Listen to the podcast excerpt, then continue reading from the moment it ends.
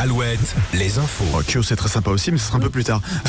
Denis Lebars, bonjour. Bonjour Nico, bonjour à tous. Une bonne info ce matin, a priori, euh, pas de pluie aujourd'hui. Oui, par les temps qui courent, on peut dire que c'est une bonne info en effet. Un ciel bien gris et même parfois bien chargé aujourd'hui, mais a priori sans la moindre averse, un temps toujours un peu agité, un vent du nord et des températures maxi autour de 10-11 degrés, 1 ou 2 degrés de plus que les températures enregistrées ce matin.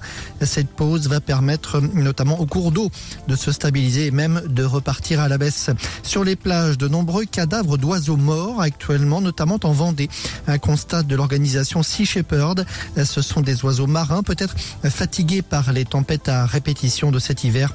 Des autopsies doivent être pratiquées pour tenter d'en savoir plus. Une nouvelle opération escargot des agriculteurs ce matin. L'opération escargot menée dans les Mauges et le pays nantais, des tracteurs sont annoncés sur plusieurs routes et notamment sur la nationale 249 entre Cholet et Nantes pour converger apparemment vers Valette. Ça doit commencer à 8 heures ce matin. Près de Montaigu, un nouvel accident grave hier soir, cette fois sur la route de la Boissière de Montaigu.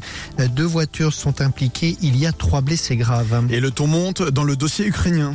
Oui, rappelons que les alliés européens de l'Ukraine étaient réunis hier à Paris, deux ans après le début du conflit.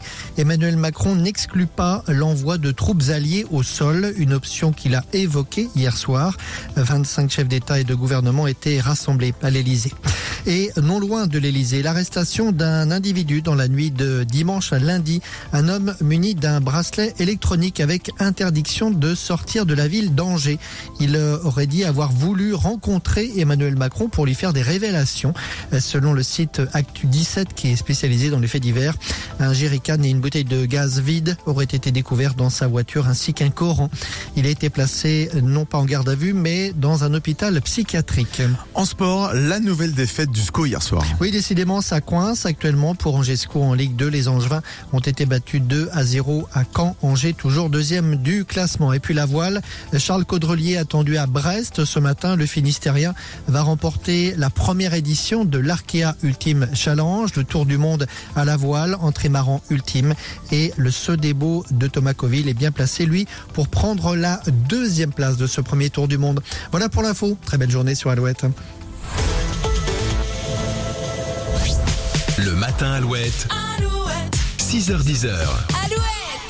6h33, mardi 27 février. Bon courage si vous partez travailler. Bonnes vacances aussi.